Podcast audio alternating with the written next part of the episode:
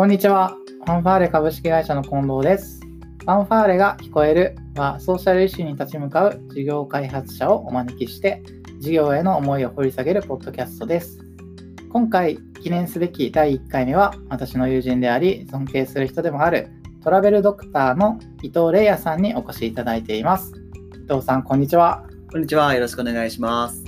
えーそれではまず簡単に自己紹介していただけますでしょうか。はい、えー名前が伊藤玲也と言います。えもともと職業は医師をしていて、今は、えー病気を理由に旅行を諦めている人の、えー旅行を叶えるサポート会社を立ち上げるために準備をしているところです。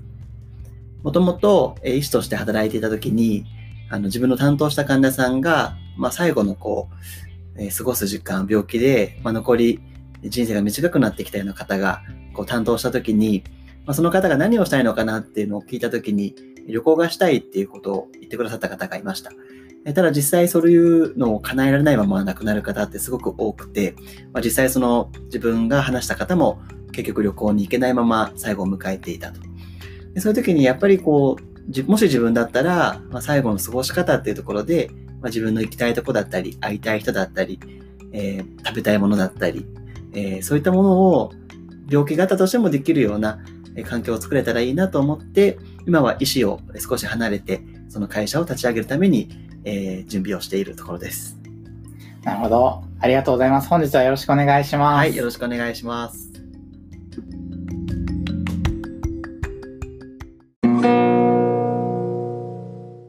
えーでは、まずはじめに、えっと、このトラベルドクターの活動を始めて、どれぐらい経ちましたか？また、あの、事業、取り組みがどんなものか教えていただいてもよいですか？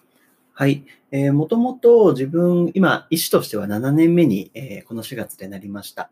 で、自分がこれをやりたいなと思ったのは、医師1年目の時に、えー考えたのが一番最初でしたので、まあ、大体6年ぐらい、えー考え始めてからなったかなと思っています。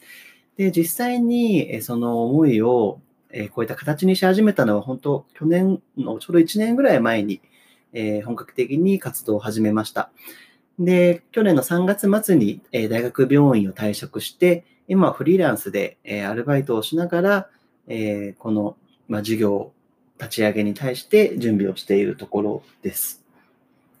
なるほど。じゃあ、こう、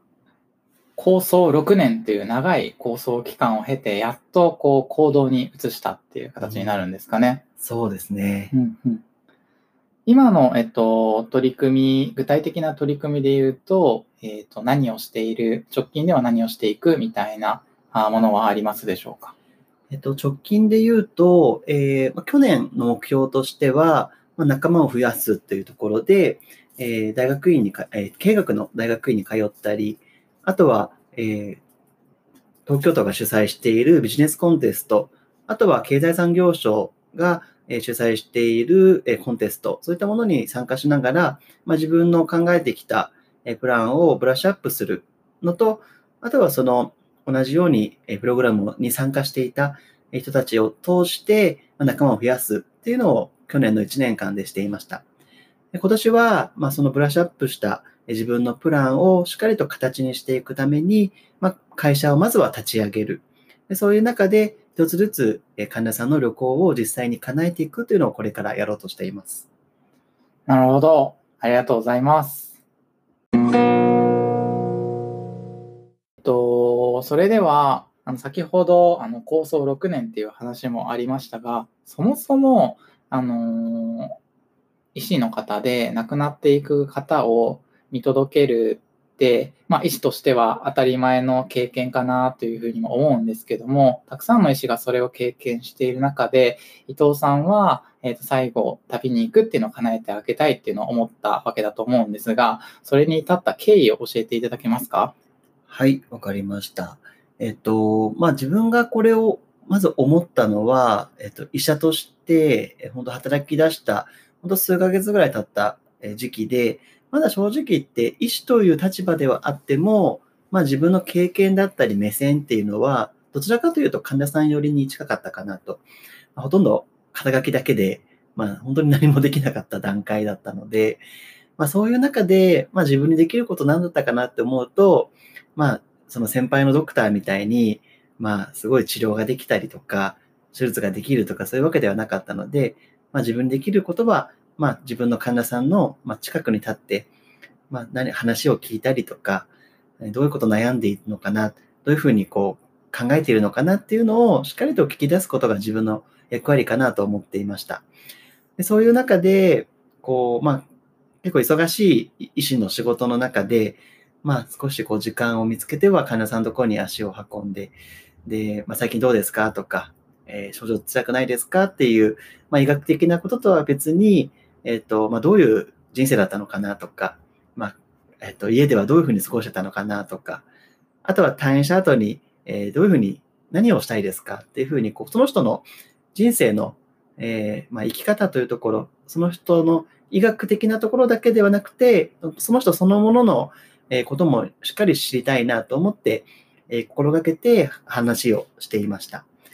まあ、そういう中で、まあ、最初はこう医師と患者という関係の中で、まあ、ほとんどの方が、えー、まあ、遠慮していて、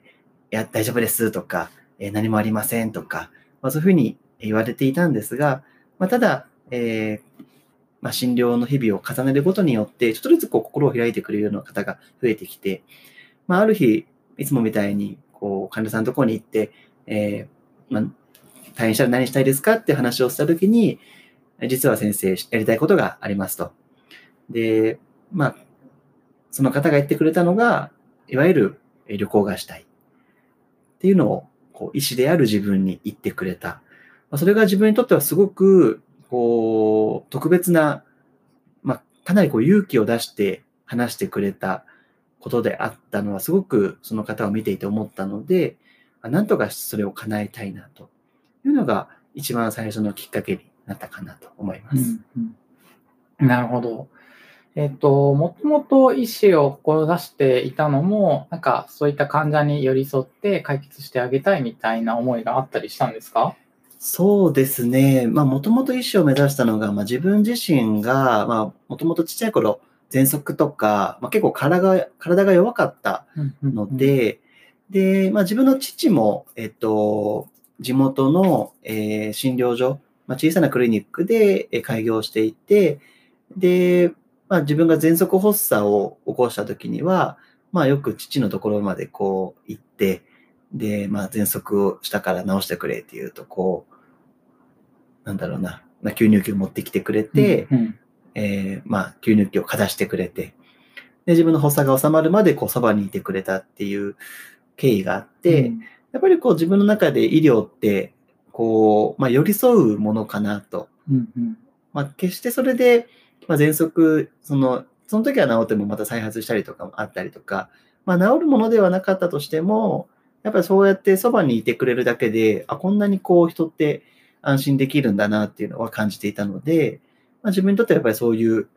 なんだろうな、こう、治すだけではなくて、ちゃんとその人にこう寄り添う医療ができたらいいなとはずっと思っていた感じですね。まあ、父親が医者だったっていうことで、なんですかね、こう、家族的なコミュニケーションと医療のサポートっていうのが、まあ、一緒になって幼少期を過ごしたみたいなところが、まあ、伊藤さんの中での医療とは何かっていう価値観を形成するに、こう、役立ったんですかね。そうですね。うんうん。なるほど、なるほど。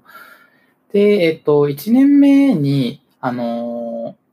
実際にこう、患者に寄り添う、精神面で寄り添うような働き方をされて、で、旅行したいという思いを叶えたいっていうふうに思ってから、実際に、えっ、と、行動に移し始めるまでは結構な期間が空いてると思うんですけど、その期間が空いた理由、その間、なんかどんなことをされたかっていうのを教えてもらえますか？はい。えー、もともと、まあ、これをやろうと思ったときに、やっぱりまあ、医師としてやろうと思っていたので、どちらかというと、ボランティアでやろうかなって思ってたんですね。まあ、例えば、平日は月曜から金曜日まで医師として働いて、うんうん、で、土曜日、日曜日とか自分の休みの日を使って、まあ、自分と縁のある、自分の担当している患者さんに対して、まあ、そういう旅行がしたいという方がいたら、それを叶えるっていうのを、まあ、小さくてもいいからやっていこうというふうに考えたのが、まあ、その最初の、えー、医師として2年目、3年目ぐらい2年ぐらいはそうやって思っていました。で、まあ、それに向けて、えー、例えば、まあ、医師の医療現場だからこそ学べる、えー、まあ、医療のことをしっかりと勉強して、まあ、まだまだ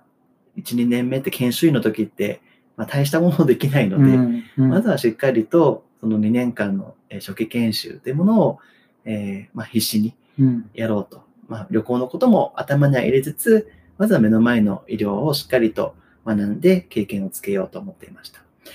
で、まあ、初期研修2年間なんですけど、2年間ではちょっと自分の中では足りないなと思って、もう1年追加して、えーもう3年間、えーみっちりと研修という形で内科だったり外科だったり、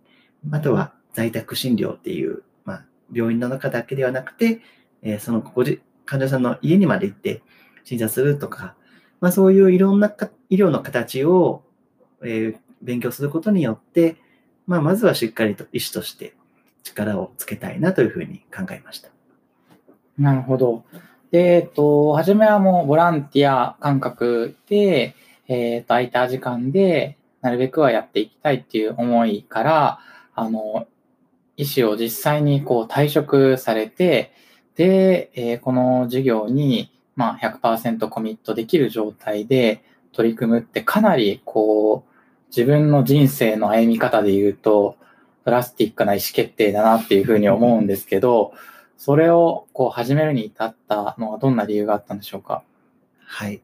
うんと、まあ、そうやって最初はボランティアでやろうと思ってたんですけど、まあ、いろんな人にこう自分の思いを伝えていく中で、えーまあ、一人のドクターがこう言ってくれたんですね。それって自己満足なんじゃないの？っていう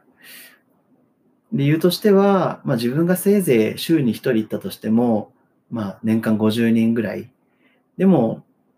日本中だけで見ても年間亡くなる人って140万人もいると。140万人のうち50人の願いを叶えても、それは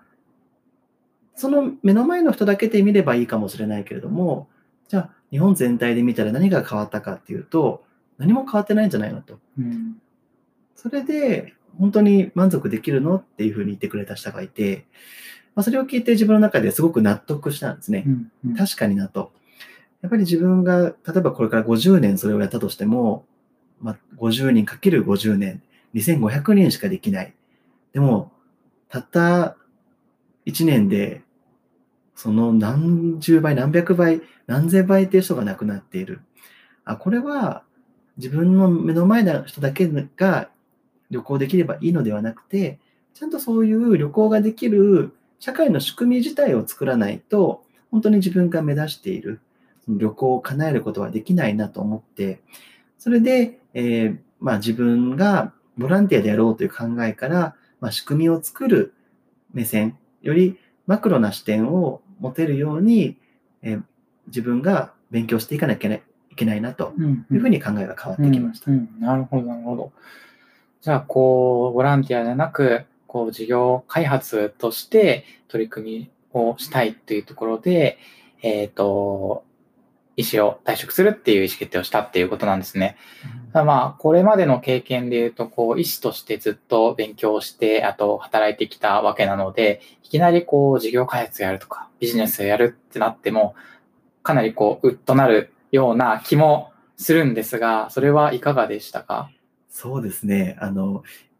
医者ってすごいこう万能なイメージを持ってる人もいると思うんです何人でもできる、こう、優秀な方が多いイメージがありますね。ただ実際全くそんなことなくて、はい逆に言えば本当、社会から見たら本当にこ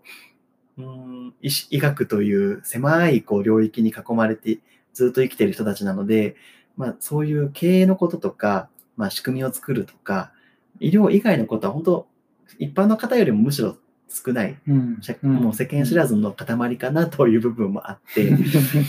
で、やっぱりそこは自分がじゃあそういう仕組みを作ろうと思った時には、まあ、すごく、えーまあ、自分自身も痛感したところです。まあ、なので、まあ、それだけではちょっと医学だけでこれをやるのはかなり、えー足りないなと思ったので、まあ、そういった仕組みを作るための勉強を、まあ、するべきかなと思って、医師の、え4年目から、あ、5年目か、医師医師の5年目から、えーまあ、経営学を今学んで、えー経営学の大学院に通いながら、その仕組み作りを今勉強しているところです。なるほど。あ実際にこう経営学を大学院で学ばれて、えっ、と、知識を身につけて、で、事業開発をやっていこうというところで、なんかあの、先生らしいというか、あの、勉強をまず ちゃんとするみたいなところが、あの、やっぱすごいなっていうふうに感じます、聞いていて。活動を始めた経緯のところを先ほどはお聞きしましたが、次は、あの、これまで、えーの取り組みの手応えはどうかっていうところをお聞きしたいんですけども、ざっくり教えていただいてもいいですか？はい。えっ、と、まあ、先ほどおっしゃっていただいた、まあ、結構勉強してからっていうのは自分もまさにかなと思っていて、うんうんまあ、結構その、まあ、経営の勉強をしたりとか、まあ、医学の勉強をしたりっていうところで、まあ、だいぶ知識はついてきたかなと。うんうんうんまあ、そういう中で、まあ、少しずつ自分の、まあ、実際に旅行を叶えるっていうものをしていこうと思って、まあ、そこで、えーまず最初にしたのが、えーまあ、実際、ボランティアとかで、すでにこう看護師さんとか介護士さんとかが、まあ、そういう旅行を、まあ、サポートするようなボランティアが、えー全国であったので、まあ、それを探して、まあ、自分がそれに、えっ、と、まあ、医師のボランティアとして、えー一緒に同行させてもらうっていうのを何件かさせてもらいました。で、まあ、そういう中で実際にそういう旅行をしている、えー姿とか、えーその旅行を叶えた患者さんの表情とか、その家族の気持ちの変化とか、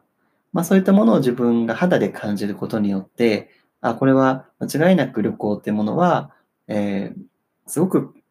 みんなにとっていい方向に働くなっていうのは、えー実際体験できたので、うんうんまあ、これからはそういった経験を通じて、まあ、自分が主体となって旅行を叶えていく段階にこれからやっていきたいなというふうに思っています。うんうんただ今ちょっとコロナの影響で、えーまあ、一般の方ですら、まあ、ちょっと感染リスクがある中で、まあ、そういう病気を変えた方っていうのはさらに免疫が下がっている可能性があって、まあ、かつかかってしまうと重症化リスクもあるので、うんうんちょっと今そこは実際に叶える、えーそういう病気の方を旅行を叶えるというのは、ちょっと今は、えー控えているところになります。うんただ、えーまあ、コロナが、まあ、どれぐらい続くかはちょっとまだわからないんですけど、まあ、これが永遠に続くわけでは絶対ないので、まあ、それが落ち着いてきて、ある程度、えー社会のえー経済活動とかがまた落ち着いて正常に戻ってきた段階で、この旅行というものを世間に向けて発信していけたらいいなというふうに考えています。うんうんうんなんか先ほど、えっ、と、まずは実際に旅行を支援するっていうボランティア団体があるので、そこに参加したっていうお話があったんですけども、あの、基礎知識というところで聞きたいんですけど、トラベルドクターみたいなカテゴリーのお仕事って今存在しているんですか、うーんと、そうですね。医師が旅行に同行するという形で言ってしまうと、ゼロではないというのが、えー実際かなと。えーまあ、調べてみると、本当に少ないんですけど、えー例えば医師をリタイアして、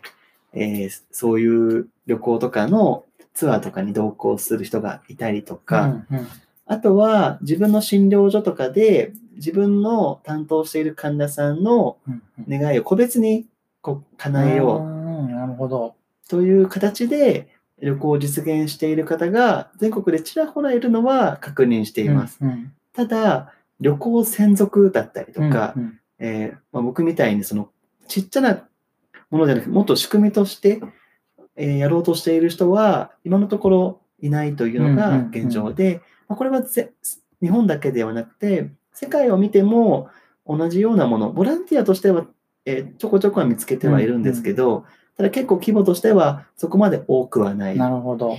じゃあ、こう、草の根的な活動にとどまっていて、うんそれを仕組み化してスケールさせていくみたいなことは、まだまだ行われていないっていうのが現状なんですね。そうですね。うんうん。なるほど。実際に、こう、あの、トラベルドクターとして支援をして、で、えっと、支援した人の表情を見たり、みたいなお話があったんですけども、なんか、こう、やりたい、やりたいと思っていて、実際にこう実現しているそばでサポートした時のお話を、なんかエピソードとかあれば具体的に聞いてみたいんですけど。そうですね。まあ、ちょっと前に叶えた例を挙げると、えー、80代ぐらいの、男性で、で、まあ、心臓に病気を抱えていて、あとは、えー、足腰もちょっと悪くなってきていて、ほんと数十メートルぐらいしか歩けないような方、なかなか家の外に出れない方がいたんですね。で、まあその方は東日本大震災で被災をされて家が津波で流されてたりとか、まあそれでもともと家族とかもいらっしゃったんですけど、まあそういった縁もかなり、えーと、遠遠くなってしまって、うんうん、まあ一人で暮らしているような方、うん、で旅行とかも20年ぐらい、10年、20年ぐらい、えー、もう行けてないような方からそういった旅行の依頼が来て、まあそれはまあ自分がほとんどまあ最前線で、えー、旅行サポートして叶えることができたんですけど、まあ、その方は、えーまあ、その被災した東北から福岡に行く旅行でした。で、まあ、家から、えーまあ、電車だったりバスだったり乗り継いで、えー、空港まで行って、で、空港から飛行機に乗って、えー、博多まで行って、うんうんうん、で博多の、えー、旅館に一泊して帰ってくるという旅行だったんですけど、うんうん。こう10年ぶりに乗る飛行機とかの中で、もう窓際の席、もうずっとこう、窓の外の景色を見ていたり、うん、で、まあ旅行あ、旅館に着いて、で、まあご飯を食べる。普段家はあんまりこう質素なものしか食べてなかったらしいみたいで、うん。うん、まあ、そういうこう美味しいものを食べたりとか、うん、あとはこう10年ぶりに使ったこう、旅館の温泉とかに使った瞬間の、こう、ファーっていうような、こう、うん極楽だなみたいな感じで言ってた、本当こう、安らかな表情。なんかそういうのを見てるだけでも自分もすごく勇気が出たりとか、うん、あとすごくすごいなと思ったのが、太宰府にお参りに行くことになっていて、うん、で、まあ車椅子で途中は行ってたんですけど、太宰府に着いて、あそここう、お参りするまでの、こう、入り口から参道です、ね。参道までの距離、だいたい2キロぐらい全部であったんですね。往復し、往復とかも、あの、回り道とかも入れると。歩くの辛い方ですよね。50メートルぐらいしか歩けなかった方なんですけど、まあ、休み休みではあったんですけど、うんうん、結局、あの、その2キロぐらいの道のりを、もともと50メートルぐらいしか歩けないかった方が全部歩けてたんですよね。で本人も、あれこんなに自分歩けたんだなと。今までは目標がなかったので、こう、歩けないと思ってたりとか、うん、なんかこう痛みがこうすぐに前面に出てしまってたのが、うん、やっぱりこう、参道に行きたい、お参りしたい。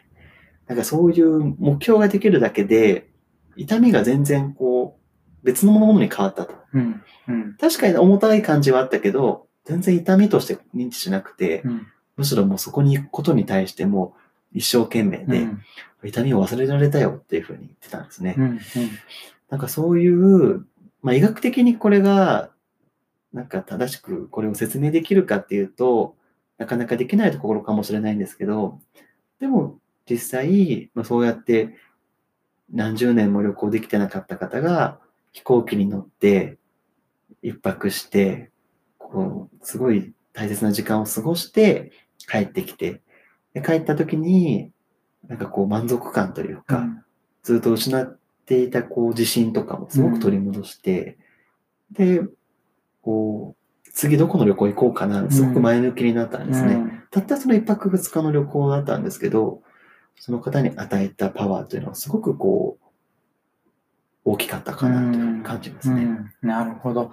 素晴らしいなんか体験ですよね。その一つ一つの体験があの素晴らしいし、でかつ、それをこう医療従事者が付き添わないといけない、なかなかスケールが難しいっていうところがあるので、これがね、スケールしたらどんなに素晴らしい授業になるのかっていうのをちょっと聞いていて、あの、私も感じるところです。で、えっと、今の話にもあの続くんですけども、とはいえ、こう、草の根的な活動にとどまっているっていうところがあって、これはなんかどういった課題で、ニーズはたくさんありそうなのに実現できてないんですかね？そうですね。まあ結構理由はたくさん挙げられるんですけど、まあ一番多いのが、うん、結構複雑なんですね。その旅行、病気を抱えた方が旅行するっていうことって、結構複雑。うんそもそも旅行自体が、まあ航空会社とか、旅行会社とか、宿泊施設とか、えーそういったいろんな業種の方が連携して行っているもの。うんうんで、旅行って基本的には元気な方がするものというか、あんまりこう急変するようなリスクの抱えた方って、まああんまり今までいなかったので、うんそういう中に、まあただでさえもともと複雑な旅行業界という中に、まあ医療というものが加わることによって、よりその複雑さが増してしまう。うんうんそうすると、やっぱりその連携って複雑になるので、なかなかやろうとする人がいなかったんですね。うんで、やっぱりその医師も旅行のことがわかんないし、旅行、旅行業界の方も医療のことがわからない。うんで、そこが、なかなかこう、横のつながりがなかったので、そういう方がいた、旅行したいという方がいたとしても、それが実現できなかった。うんうんで、さらに言うと、もともと医療って、やっぱり医療の発達に目が向いてたんですね。うんやっぱりこう、まあ、日本の医学の発達のためにっていうことで、まあ医療がどんどん発展してきたのは間違いないんですけど、うんまあ、結果として、まあ、平均寿命が伸びましたとうんか、うん。まあ世界一の長寿国です、うん。医療大国ですってなってるんですけど、やっぱり今までの医療って治すために、こう病気があったらそれを治して、うん。こう少しでも長く生きることにこう注目されていたと。うんただやっぱりその医学の発達してきた結果、もちろん寿命は伸びたけれども、これまでの医療はそこをどう、どう生きるかっていうところに関してはあまり目がいってなかったんですね。うん長くは生きたけど、その長く生きた間ずっと家で過ごしてました。外には出れませんでしたって方がいたりとか、うん、結局、例えば人工呼吸器でつけながら意識はないけれども、何年も生きているような方もいらっしゃる。うんでもそれって本人が望んでいることももちろんあれば、うん。そういったことを話し合ってなかったので、まあ、本人も家族も医療者も誰も意思決定ができなくて、まあ、ずるずると延命という形を取ってしまっている方も中にはいる。うん。まあ、中にはいるとか結構多くいらっしゃるんですね。うんもちろんそれがいいか悪いかは自分は判断できないけれども、うーんやっぱりこれからの医療がその長く生きるためだけの医療でいいのかなっていうのはずっと考えていて、やっぱりこれからはどう生きるかっていう病気を、病気を抱えてたとしても、うんどう過ごしていきたいかっていうところも考えていかなきゃいけないかなと。やっぱりそれを考えられる医師って、医療現場で、まあ、自分が見てきても、やっぱりまだ少数派なんですよね。うん仮に患者さんとか家族が旅行したいんですけどっていう相談をしてくれたとしても、なかなかそこに結びつかない。うんやっぱりこう、なんでそんなリスクがあることするのっていうふうに考えてしまう。でそうすると、また今度にしましょうねっていう言葉をかけてしまって、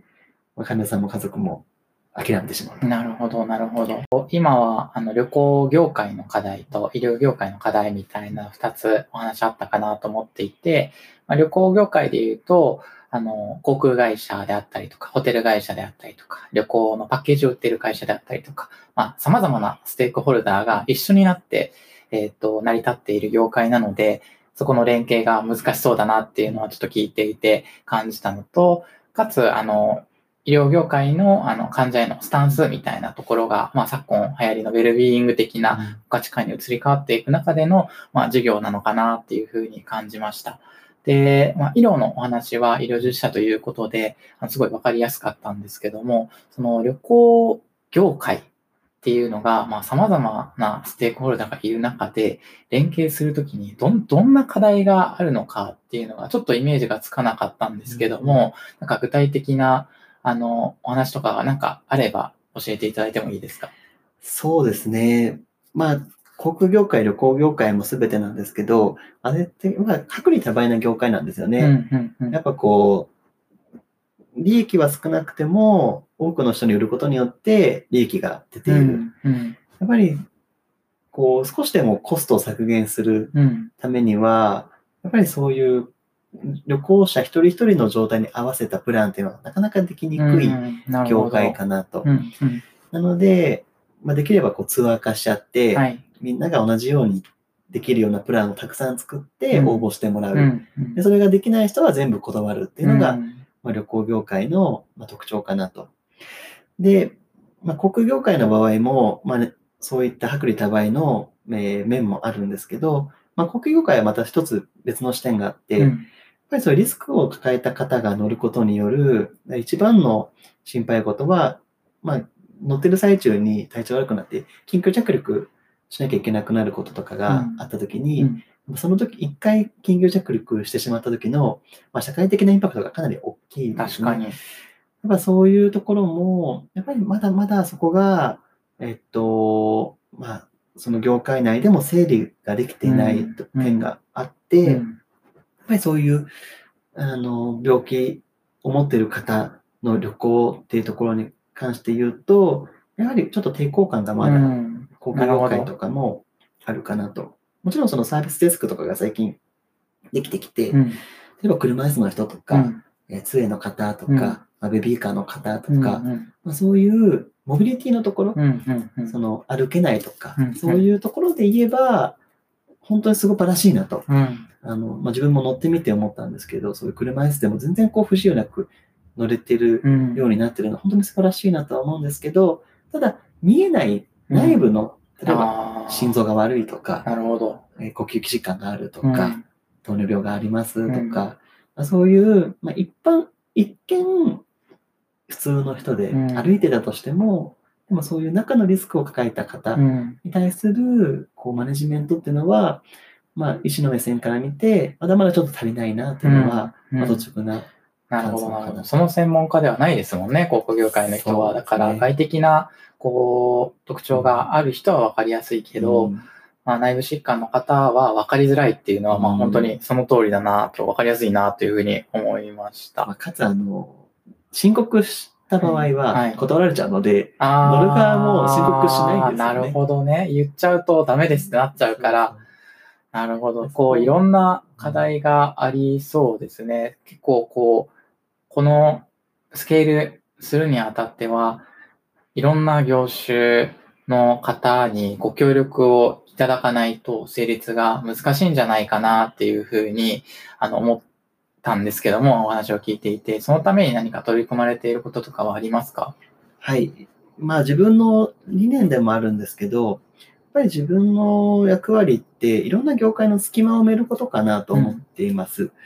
で、まあこれまで医療ってすごく閉鎖的なもので、こう医療って病院の中でほぼ完結していたものなんですね。うん、ただそれが、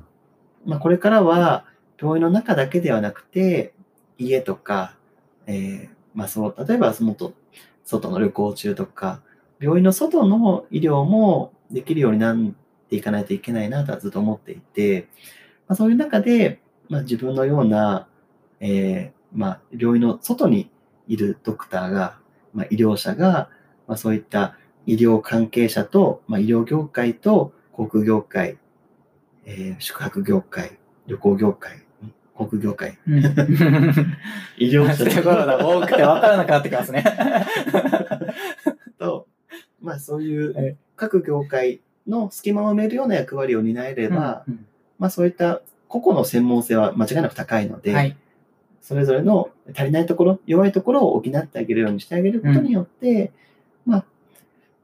ご徐々にではありますけれども、まあそういった病気を抱えた方の、こう、叶えたいものというものが少しずつ実現できるようになるかなというのを考えていますね。うん。うん。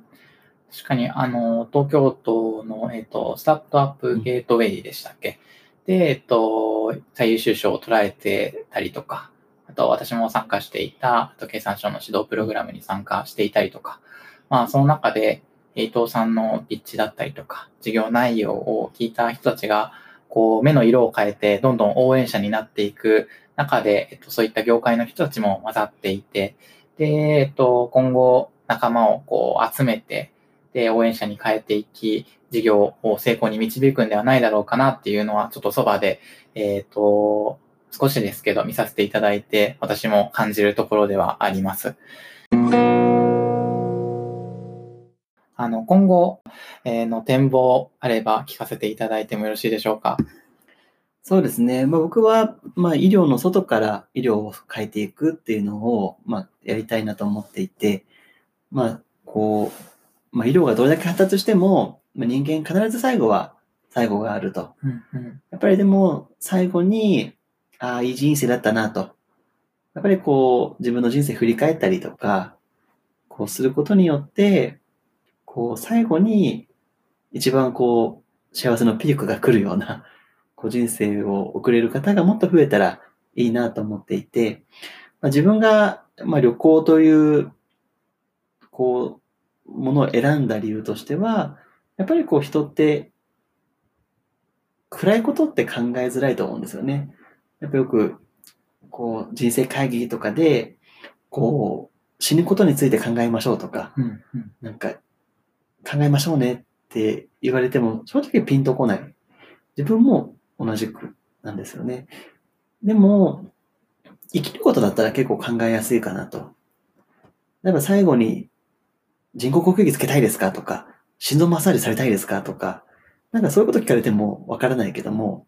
最後どこ行きたいですかっていうふうに聞かれると、あ、美味しいもの食べたいなとか、温泉入りたいなとか、やっぱ家族と喋っていたいなとか、まそういうふうに、こう、イメージができるかなと。でもそういった会話ってすごく大事で、例えば、えー家族の、まあ、誰かが急にこう倒れてしまって意識がなくなってしまったと。で、家族のその人のこう気持ちが今聞けなくて、でも医療者から人工呼吸器つけますかとか、まあ、そういうこと聞かれたときに、やっぱりわかんないんですよね、ほとんどの人は。決められない。だけど、そういえば昔、なんか、父親は最後まで絶対ご飯を食べてたいなとか、最後まで家族と喋ってたいなと。喋れなかったら自分は、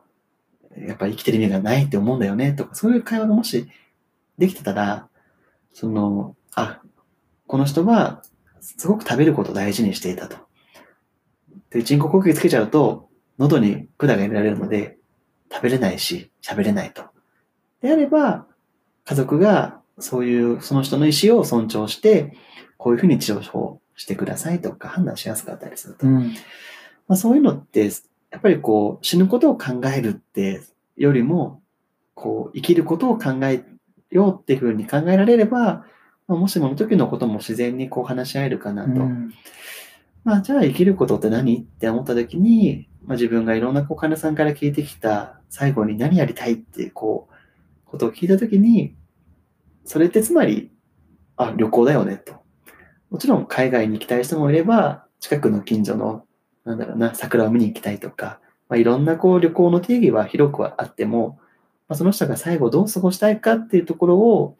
こう聞き出すことによって、まあ、それはつまりその人にとっての旅行なんだなと。それを叶えることが、医療の力で叶えることができれば、医療の新しい選択肢にこれからなっていけるんじゃないかなというふうに思って旅行を選びました。やっぱりまあこれからだいぶメンバーが揃ってきて、うんこう医療従事者だけではなくて、うん旅行業界、航空業界、えー宿泊業界、あとは保険業界の方とか、あとはいろんな、えー、とプロジェクトあ、えーと、プログラムに参加した中で出会った、本当多種多様な業界の方とのつながりができてきたので、まあ、これからは、まあ、自分が旅行を叶えく叶えていく中で、もう本当、すべての業種を巻き込んで、こう一つのエコシステムとして、こう旅行に直結する人も、直結しない方も巻き込んで、この仕組みを一緒に作っていけたらいいなというふうに考えていて、まあ、今回これを聞いてくださった方の中にもしこう、関心を持っていただいて、いただいた方がもしいらっしゃれば、うんぜひ連絡をいただけたら嬉しいなと思っていて、はい。それ自体はもう医療業界の人でなくても、旅行業界の方でなくても、こ全く違う業界の方でも全くかな構わないと思っていて、むしろそういう方がすごく大事な視点を持っていたりとか、すごくの希少な能力を持ってたりとか、することもすごくあるので、ぜひ、あの、お気軽に、あの、連絡をいただければすごく嬉しいです。いや、本当に、あの、素晴らしいあの、活動をされているなっていうふうに私個人も思っておりまして、まあ私個人だけというよりかは、この話を聞いた方は皆さんこう応援したいなっていうふうな気持ちになるかなというふうには思うんですけども、えっと実際にこう伊藤さんの活動とか、あとコンタクトをしたい時には、あの、どのようにするのが一番やりやすいですか？そうですね。えっと、今、自分のその思いを発信するためのウェブサイトを作ったので、えトラベルドクターというふうに、えーワードで検索していただけると、結構1番、2番目ぐらいにはあの出てくるかなと思います。トラベルドクターで検索して、あの、伊藤って出てきたらもうそれしかないぐらいな感じで思って、ダメですかね？はいわかりました。えっ、と、本日はトラベルダクターの伊藤さんに、えっ、と、来ていただきました。えー本日ありがとうございました。ありがとうございました。